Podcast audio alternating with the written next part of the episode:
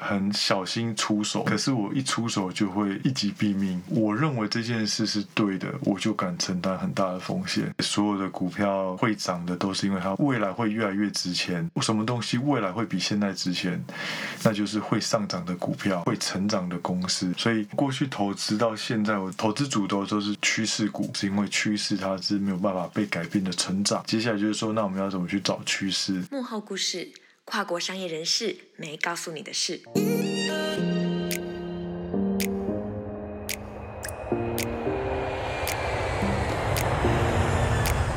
你是否渴望在跨国职场上崭露头角，带出分量？属于你的一场跨国工作之旅起航喽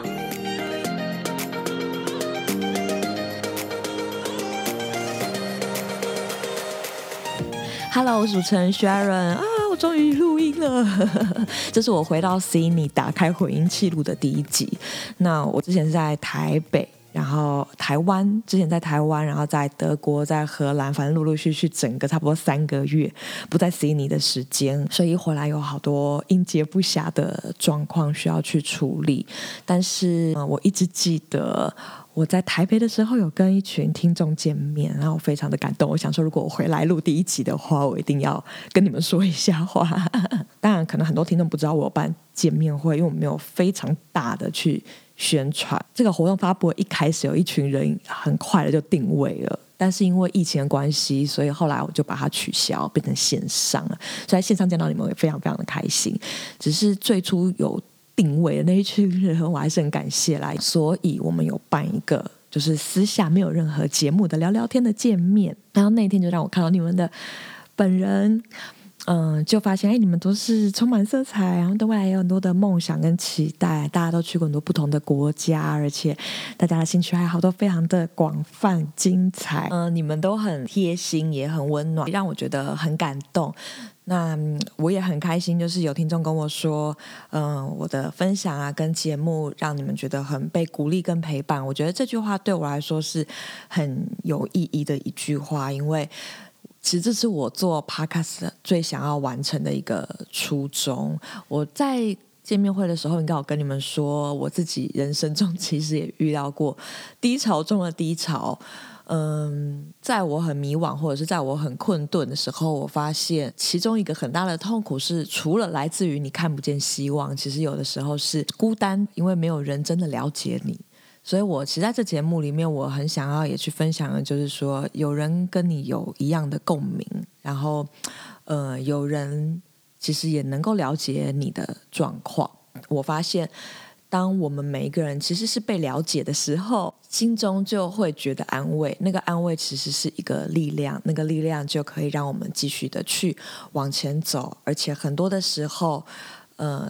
只是我们需要等候一个机会，很多时候我们还在预备，很多时候我们还在摸索那个出路是什么，并不是真的没有路，只是我们还在摸索，我们永远不会知道那个路是什么，直到摸出来以后。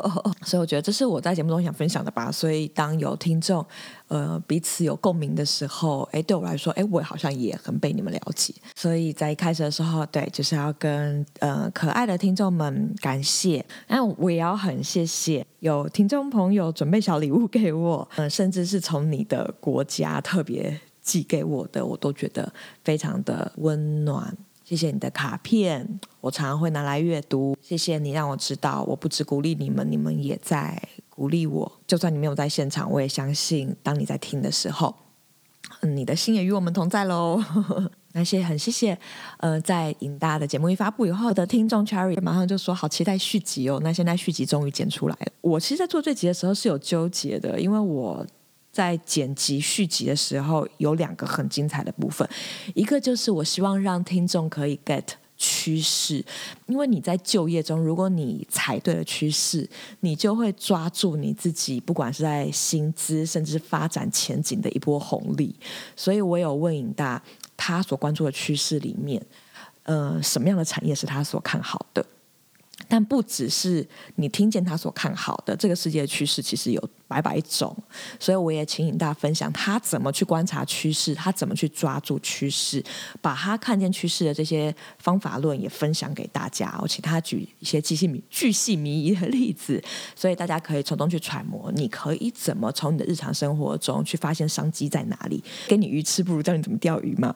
这一集就是希望你自己能够学会分析趋势的方法，那就可以为你的职涯、为你的投资，或以后你有什么 side project 的时候呢，你都可以抓住趋势，抓住你人生中的好机会。所以今天很重要，就是围绕着趋势，因为这部分很重要，我就舍去了非常精彩的尹大本人的故事。我真的是把它抓在第三集。我本来不太喜欢把一个专访切成三集，对我来说两集是极限了。如果一个人的分享特别丰富的话，我。大概把它拆成两集，我剪成三集，是因为我希望你真的可以抓到不同的重点，在这一节里面，就是好好的把趋势 怎么分析趋势，趋势在哪里这个事情带回家。那我们就赶快来听听尹大精彩的分享吧。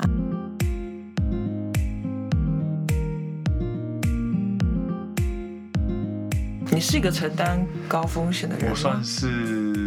我认为这件事是对的，我就敢承担很大的风险。嗯，所以还是 base 在你自己的研究上，对，对不对？就是我算是很小心出手，嗯，可是我一出手就会一击毙命。嗯，我希望是这样子啊，所以我只要看到很好的机会，我通常就会开比较大的资金去压。嗯嗯嗯。哎，那你可以跟大家分享一下你自己平常是怎么做研究或做趋势分析，然后去看到那些很好的机会吗？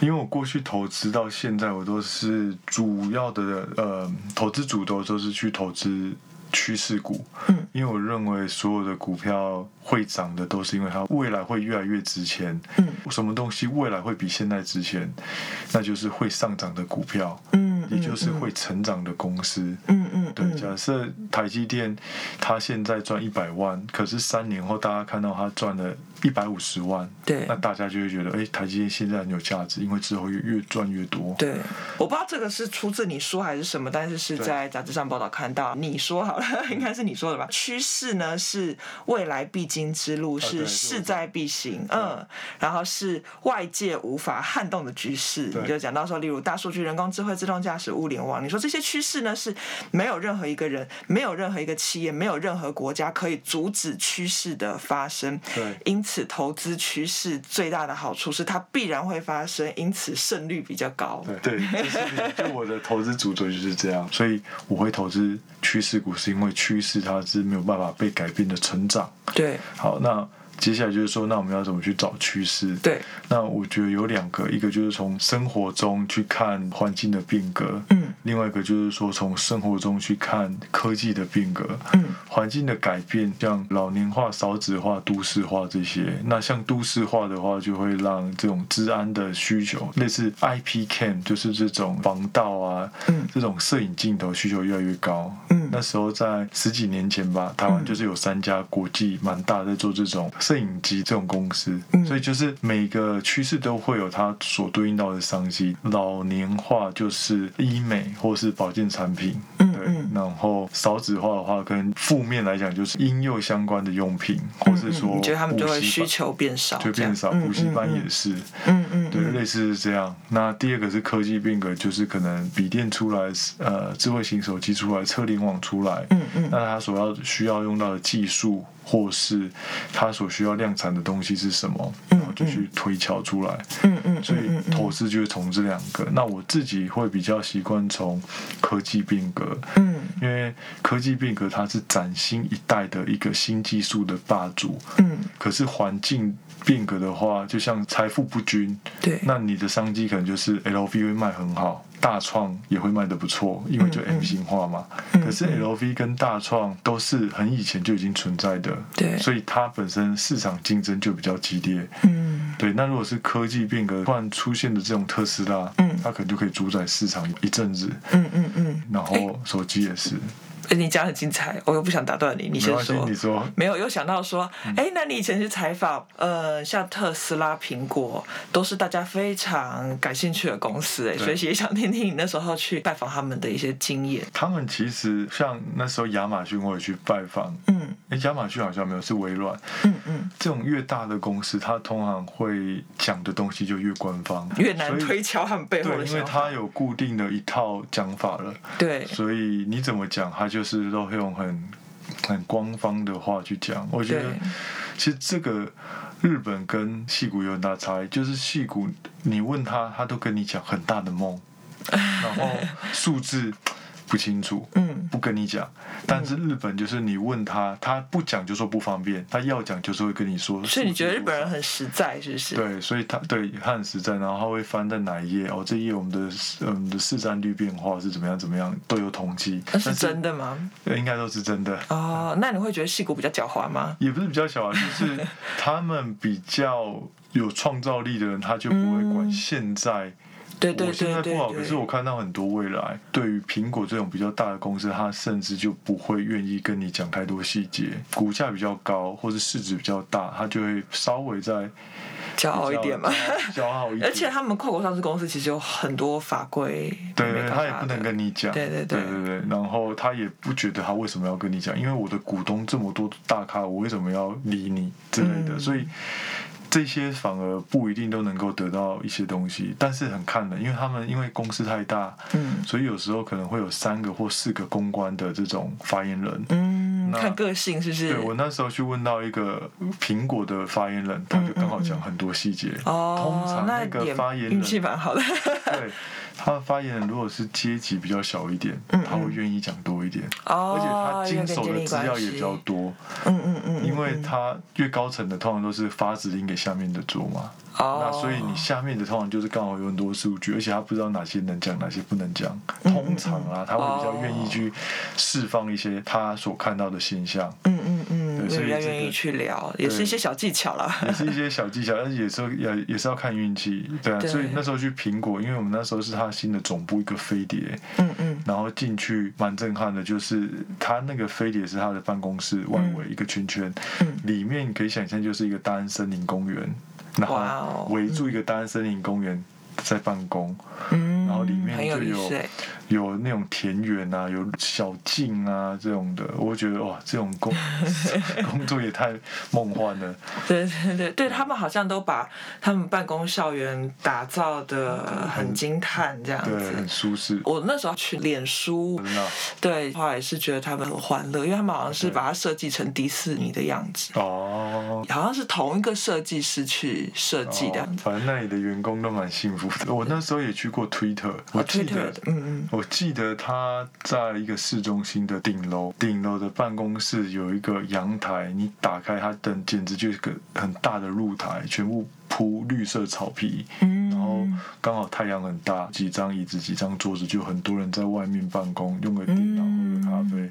然后他们的 mini bar 根本不能讲 mini bar，他们的那种免费的饼干啊、饮料，那个就是整个墙壁都是，嗯，所以我就觉得他们很。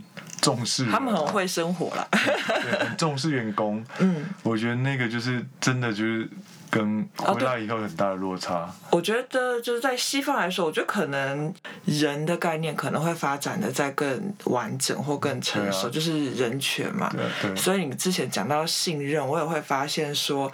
可能也是需要时间，但是可能在一些完全发展完的地方，它的信任基础会更深厚。不代表说就是大家真的都不会遇到坏人，可是例如像 remote work 这件事情的时候，会发现这件事情真的在西方比较容易完成。可是 remote work 就整个大家愿意群起的去做这件事情，或推动这件事情，或者说我付一些代价执行在我的公司，好像真的也是跟信任有还蛮大的关系。对，因为我如果不信任我。可能会觉得你 remote work 可能都在混之类的。对啊。然后只是会议的时候要装的自己很忙，累。但是我觉得比较大的差异就是说，他们非常重视人才，几乎很多公司都会说，我们最有价值的都是人。对，K 哥他就一直感受到这个。对，但是其实你要想，那可能就是因为企业的文化跟他的 business model 不同。对于台湾来讲，你代工，你就是一个生产线的人，我换掉你换别人是一样的事，所以我为什么要重视你？就以代工业而言，比较容易这样。可是，如果你是一个创造一个品牌，那这个品牌的发想跟它所要牵涉到的层面，可能就需要很多人。去脑力激荡跑出来的，嗯嗯，对，所以他学可他可能就需要给你一个空间，然后让你去发想一些东西。可是当你不是创造，而你只是帮忙打工，嗯嗯嗯，你的人的价值其实就被流就流失掉了，嗯嗯嗯。所以我会觉得，老实说，就是从戏谷回来到台湾，看到周围的人，我都会觉得有点可悲啊。我自己也会觉得，我们这个产业好像大家都是打工仔，嗯嗯嗯。那打工仔有一个应该不止你们这个产业，就是打工仔他会有一个问题，就是我就没有雄心壮志，因为我知道我在认真，我就是。效率变得更好，可是我好像还是没有办法创造个人的什么价值。嗯，那就是因为产业链导致，因为大家都是代工，所以你真的好像没有什么空间可以发挥。你就只能说这个制程要怎么缩短，对，或者是说你要怎么让这个成本再怎么降低，要砍掉哪些东西啊，换什么零件。嗯嗯，所以我觉得很可惜啊。你看宏达电。也没有成功，最终也没有成功。然后苹果跟三星就成功，Sony 也成功。嗯，就台湾嗯、对，就是很少有这种独特的这种品牌的发想的这种能力，所以我会觉得戏骨就是重视人才，在他们的这些大公司拜访的过程中，我都会。很惊叹他们的公司文化，哇，怎么可以这样管理？然后每一个人都很以公司为荣。我觉得 光这件事情，国内的朋友可能就很难，因为公司怎么对待他们，他都会。对公司有怎么样的心态嘛？对。那他因为公司都对他这么好，给他很多的空间，嗯，然后你所创造的东西，我们都非常的尊重，嗯，但是当你回到台湾，你就是被迫的填鸭式做一些指令，嗯嗯，那你就很难以公司为荣，嗯嗯嗯嗯，我觉得就是一个大框架没办法，就很难去改变啊，所以能改变就是自己，对，所以我们就是迫于无奈，所以才选择。出来某个程度了，如果我有更大的舞台可以去发挥我的影响力，或是 deliver 我要的、我给的这种很多的东西，那可能我就可以好好把我自己的 career path 做得更长远。嗯，那我发现，好像十年后、二十年后，我好像已经看到我感觉有些局限了。对，所以我就想说，好，那我就在既有的状况下，我就换了个跑道。嗯嗯嗯，一样把投资做得更深更广。嗯嗯嗯，对啊，搞不好年后你还可以先跨亚洲市场。去分享，不知道。你讲那个就是让我想到之前我在看史蒂芬·科维他的一些想法，而且蛮早就在讲这件事情。他就在讲工厂思维，说在工厂思维下，大家都是螺丝钉嘛，所以我就是一个 JD 上面的一个 description，然后我是负责这个。可是那是工厂思维，在工厂思维呢，什么时候我们开始固定会去到一间固定的办公室？嗯，就是从工厂开始，大家都是围绕。都市生活，因为大老板要。员工不能离太远嘛，然后开始发展都市，然后有工厂，大家都挤进去了。然后习以为常，就是我们从来不觉得我们要分开来自己工作，我们应该要聚在一起才能工作。哎，其实已经到了一个知识型时代了。然后在知识型时代，最重要的问题是你要带出什么样的贡献，你要带出什么样的创造，就是你刚刚提到的，然后我能够创造出什么样价值。可是当我轮在一个工厂思维的时候，因为工厂已经不在了，就是那种我。进一间公司，然后可以做到死，我觉得这也是大前研一不断在告诉日本的，嗯、就是我进了一间公司，然后可以做到死，然后安稳度日，嗯、这种就不在，因为突然之间你就会发现，哇，那个裁员潮或一个新科技的转变，嗯、那个产业就突然之间没落了，嗯、所以就变成说，好像这个思维要完全转变，就在知识跟创意型时代，其实不断的问说，我可以带出什么样的贡献，我可以带出什么样的价值，然后想办法主动出击。它里面讲一个很重要的观念，有点像是你在做研究这样子，嗯就是那机会在哪里？他说，其实呢，也都是研究出来的。嗯，嗯，我觉得，哎，其实这个好像不只是用在个人身上，就是你放在国家发展状态来说，也一样适用。之前我有个。前辈，因为他有带过很多团队，在很多大的投资机构或是金控下面开创一个新的团队，嗯，然后去 re 去这种 recruit 这些人，然后一个一个把他训练。对，他也面试过几百个人之类，他就跟我说，他认为一个团队最重要的就是两件事，嗯，就是一定要互相尊重，嗯，而且互相信任，嗯，他说你只要有尊重跟信任，团队的士气。一定的凝聚力一定都很高，嗯嗯，但是说真的，我觉得大部分的就以国内的工作来讲，你通常都是不被信任的，嗯嗯，所以要管你管很多，然后你所提出的东西可能不对哦，你可能没有思考到什么，或者是说，上面有交代我什么，可是为什么上面是对的，下面难道不会是对的吗？为什么都是上面？就是信任感，然后第二个就是尊重，我会认为我待的比你久，你讲的东西都不是，哎，你没见过。世面啊之类的，所以对我我觉得这两个东西是我比较少看到，真的有被国内的一家企业能够发扬光大的。不管你薪水领的再高的科技新规，也许。还是脱离不了尊重跟信任，我觉得这个真的很难得。可是，在戏骨就是尊重，而且又信任。那日本是尊重也信任，只是他们的工作条件不同。嗯嗯嗯比较大的感慨啦。真的，这样讲讲就讲到企业文化，可是就是你说的时候也是蛮有感觉，因为我觉得这是可以跟他自己在他公司里面常会分享，就是我可以看到他以他的公司为荣，然后真的，所以我会看到。说就是他很感谢，呃，公司对他全盘的信任，或者是他以前。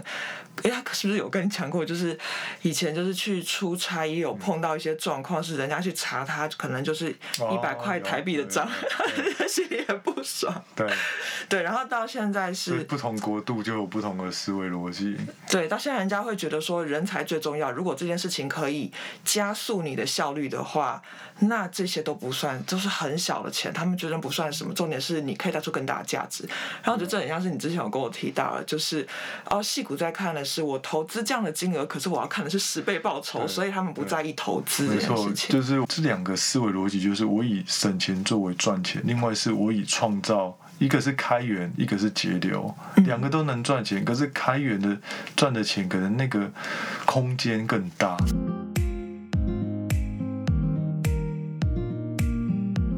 像你自己去了日本，然后去了西谷，去了美国，因为你跟他们问犀利的问题啊。从你第一次去到你很上手，有没有什么是呃要去学习的？比较难的，像我一对一或一对二，嗯，对，你都是用英文跟不同国家的人一直在做财务上的访谈的。对，就是我可能坐下来，然后我就打开笔电，我要开始问问题，然后他回答的时候，我需要同时在打，又要知道他哪里讲的是重点，哪哪里不是，因为讲话。很快，那有可能他们两个有两个人是交叉在讲，嗯，那讲完，所以本来是英文就很好的人，我英文不好，那怎么胜任呢？硬把它训训练完，然后比较常看相关的国外的一些文章啊，或者有很多术语你都懂。对，其实只要懂术语，那你就用术语，然后它的形容词，然后简单的包装，大致上他们都听得懂。然后，而且久了之后，其实你会发现你蛮 OK，英文也其实就对，对，慢慢进步。是个工具，其实对对，就像我不懂日文，嗯嗯，但是翻译每次都跟他去，我大致上后来都听得懂几个语气，就知道这个怪怪的。就是我觉得人的语气其实都可以是有讯息的，能够判断得出来。对，那那时候比较难，就是说要同时跟可能两个采访的人，然后我在记录他们讲什么的过程中，我要再发问下一题。嗯嗯嗯，对，所以我觉得就是一个及时性的对问，这种会比较比较棘手。还有你需要临临场反应，这样。就我们后面有一个是比较赋予比较大的责任，就是你代表的是这家公司，所以你问的问题如果是很笨的问题，都没有在做功课，那以后你可能你其他同仁要来拜访他的时候，他们不一定要让你拜访，哦，因为觉得、啊、你已经让他们 黑掉了，对，没有在做功课的，不要找他们的。嗯嗯嗯。所以我们都会尽量把每个东西都准备的很完善，不要害到其他同事这样。对，所以我去之前可能一个礼拜或两个礼拜，我就会把所有的要去的公司的背景。还有我要问的问题全部都写完了，嗯嗯，去了就开始一题一题问，嗯嗯嗯，类似是这样，嗯嗯嗯。你自己平常在吸收报章杂志的资讯有一些偏好吗？你喜欢怎么阅读去分析产业？哦，刚学习投资的时候都会去看工商跟经济日报，嗯，但是工作以后就会看研究报告，嗯，因为哦，越来越发现很多东西都可以包装。对，但是只有数字跟逻辑，它是无法被包装的。嗯嗯嗯，就研究报告里面其实有提很多。对，那研究报告一定会有数字，嗯、然后我看好的逻辑，看坏的逻辑，因为它在某个产品线的丢失的市占率，然后或是怎么样影响多少。嗯、那他讲的对或错，我可以不认同他，因为我可以从他的数字里面，我就可以知道，哦，不对，你这个结论下的是错的。嗯嗯嗯。但是报章杂志有时候都是会比较渲染上渲染式，然后断章取义。嗯嗯嗯嗯。所以有时候如果你跟着他的想法，或者是他想释出的讯息，嗯嗯，你去做投资反而会容易套牢。嗯嗯嗯。对，所以我后来就都在看研究报告为主。嗯嗯嗯。现在还很容易取得研究报告。可以可以，越来越容易了。嗯嗯。就是现在有很多线上定期一季都会有每季的财报。嗯嗯嗯，然后公司的官方网站也越来越仔细，嗯嗯，对，所以其实现在投资比过去还要容易上手很多很多，嗯嗯。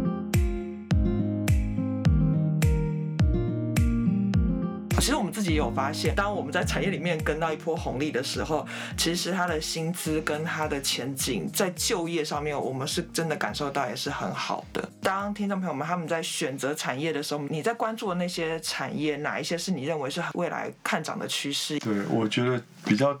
明显的趋势就是跟网软体、跟云服务、跟 AI、大数据相关的，嗯，自驾车、半导体相关的，也就是科技新贵，主科这边也都很 OK，嗯，只要你是半导体先进制成的，因为科技只会越来越好，那科技越来越好，就需要越来越好的晶片，所以晶片它就只会越来越先进，嗯，对，那我认为这趋势也不会变。那如果没有设计晶片或是晶圆代工的，那这些。呃，不管是 NVIDIA 或苹果他们的晶片，还是只能在设计图里面。嗯，所以就是跟着大趋势，我认为。呃，我重述一下，就是半导体相关的 AI、大数据，然后云服务，还有就是自驾车。比较远的可能基因工程啊、宇宙探险，我觉得那可能就是五年后，元宇宙肯定也是三年后。嗯，那些也许都可以去。比特币那些呢？比特币的话，我觉得它还是比较一个争议性的。我认为如果元宇宙 OK，比特币就 OK，对，虚拟货币应该也就起来了。嗯嗯嗯嗯，但是。就目前为止，他们的投资的双方买卖双方还是比较投机型的。嗯嗯，对，所以我现在会比较比较保守一点。对，嗯嗯。但是我我认同这个价值在未来的重要程度，但是要等这个基本的框架建出来。如果没有这个应用的。场景目前还是有限啊，对，可能就是以这种灰色灰色经济啊为主吧。灰色经济就是说大户他们可能要洗钱，这个哦，还以这个为主，因为这种东西不记名，不记名的东西就是最容易。可以去操作，对，不方便的事情，不会被查。你那时候出差的频率有多长？在后期比较频繁的时候是一季一次吧，一年至少三次到四次。哦、然后那还算是不错的频率，就是好像可以去见世面，可是又不会太频繁。对，哦，然后通常都是我自己会分配，可能日本一次或两次，上上半年一次，下半年一次，然后西部你可以自己规划你什么时候去拜访，这样。通常可以，就是预算给你了，然后你只要预算还够，不要跟大家冲突到说，哎，这个礼拜为什么你们两个都要去同一间？嗯，类似是这样。哦，就好，可以自己规划。可以身边去旅行吗？闲暇的时候可以。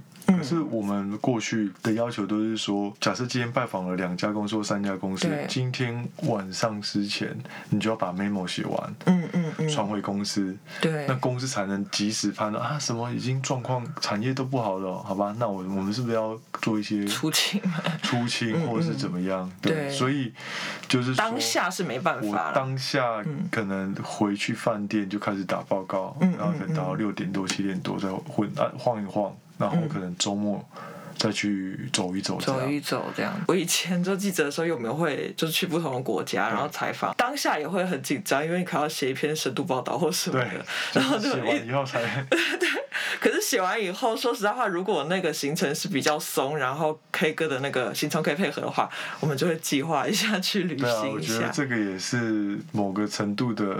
奖励吧，就是你认真玩，然后你也认真做一些报告，这些经验我觉得都还是蛮好的啦。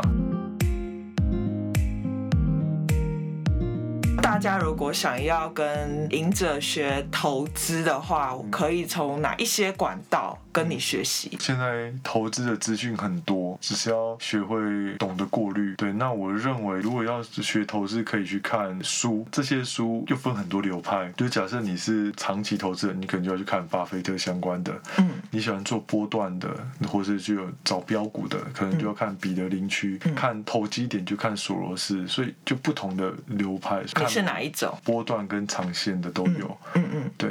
那如果这些都觉得很难，你就先看我的书。来介绍一下你的书。隐士致富地图，因为我的书最主要就是。在我工作跟上百位基金经理人、分析师交流，然后跟上千位的这种上市公司发言人交流后，开始去归纳出投资有哪些流派。就像我刚刚提到的，可能长线有波段，有短线。那长线又分哪些？波段又分哪些？嗯，然后短线又是分哪些？那每一只股票要怎么找到它的价值？嗯，那从基本面分析，从技术面，从筹码面要怎么去看一家公司的？买进的这个投资机会，嗯嗯，对，所以，呃，我的书大致上就是从选股，刚刚那块都叫做选股，嗯嗯，选股，当你选好一只股票以后，不是就赚钱了，因为你还是需要具备心理素质。如果股价一直波动，你就很紧张，又卖掉，又买又卖，那也赚不到。所以，选股是一块，第二块就是心理素质。那我就会用一些故事，或者是我自己的经历，去讲说心理素质。比较重要的观念是什么？如果是想学投资的，我觉得也许我这本书可以稍微参考一下，应该会有一些帮助。应该是大大推荐，一定要去参考。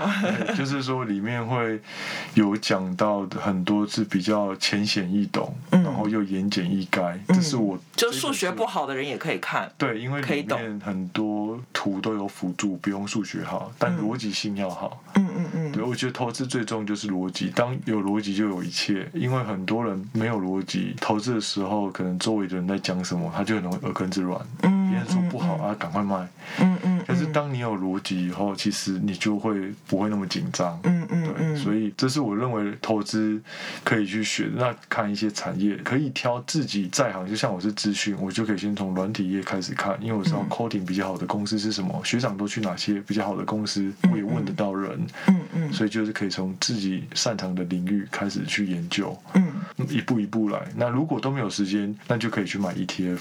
那 E P ETF 你只要挑最大的趋势。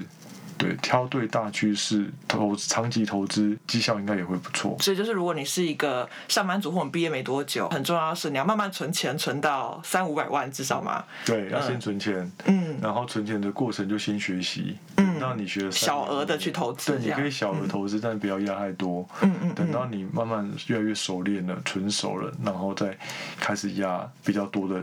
资金进来，嗯嗯嗯，然后从 ETF 可以参考林大的书《影视致富地图》。对，其实就是说，像刚刚讲很多流派，所以很多人其实他想做的是长期投资，可是他一直看短线的东西。哦。所以我里面就是画了一个地图，类似这种哦，长线你应该要怎么走，帮你搞清楚。对对对，然后波段的话你应该怎么走，然后后面的心理素质也是也也是一个图，就是说怎样遵守什么东西，你的心理素质会比较高，或是你的生活或投资态度该怎么去想，嗯。这就是临时致富地图。嗯，所以大家可以来关注这本书，反正就在 Podcast 的框框里面的 link 可以看到这本书，然后也可以看到，可以看我的粉砖，对，银大的粉砖，就股市赢者，我每个礼拜。都会分享一些操作的想法或者产业的想法，投资相关的 podcast 也可以听，嗯、也是股市赢者，然后搜寻股市赢者，对，也是每个礼拜会讲投资的想法，还有书的内容，会有一些导读这样子。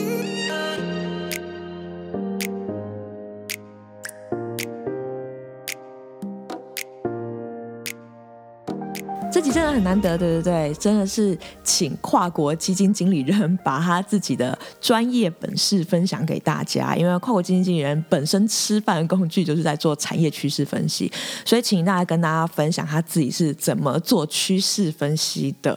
当然啊，趋势分析是一个大哉问，所以最近跟尹娜聊天的时候，他就讲到他在研究总体经济学。那甚至最基本的，大家都会去研究怎么去解读财务报表，所以。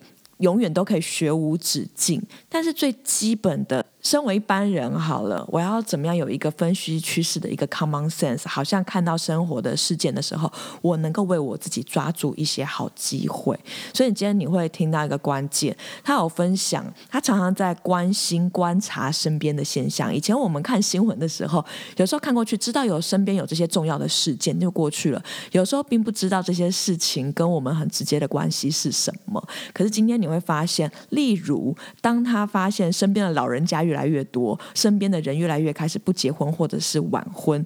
每一个数据呈现在你眼前，或身边的人，你看到一些趋势现象的时候，这些现象都反映着，因为某一些人群变多了，相应有一些产业就会有商机，相应有一些产业就会蓬勃起来，他们会有好机会。同样的，有一些族群就变少了，客户群变少了，一定有一些相应的产业，它可能会走向没落。不管是看新闻，或者是看周遭发生。真的事情，其实我们都应该打开我们趋势分析的感官，常常对这个东西有感受、有感觉，你就会有一个 common sense，常常能够 sense 到说，就这是常训练嘛，这块肌肉就会长出来，你就会有一个感觉，是你好像嗅到你现在接下来你应该要往哪边去走。不管是在你的职涯或者在你的投资上，你总是会 sense 到接下来你应该要做什么样的决策，才能够抓住机会。所以今天很重要就是希望大家可以把这个趋势分析的头脑给带回家。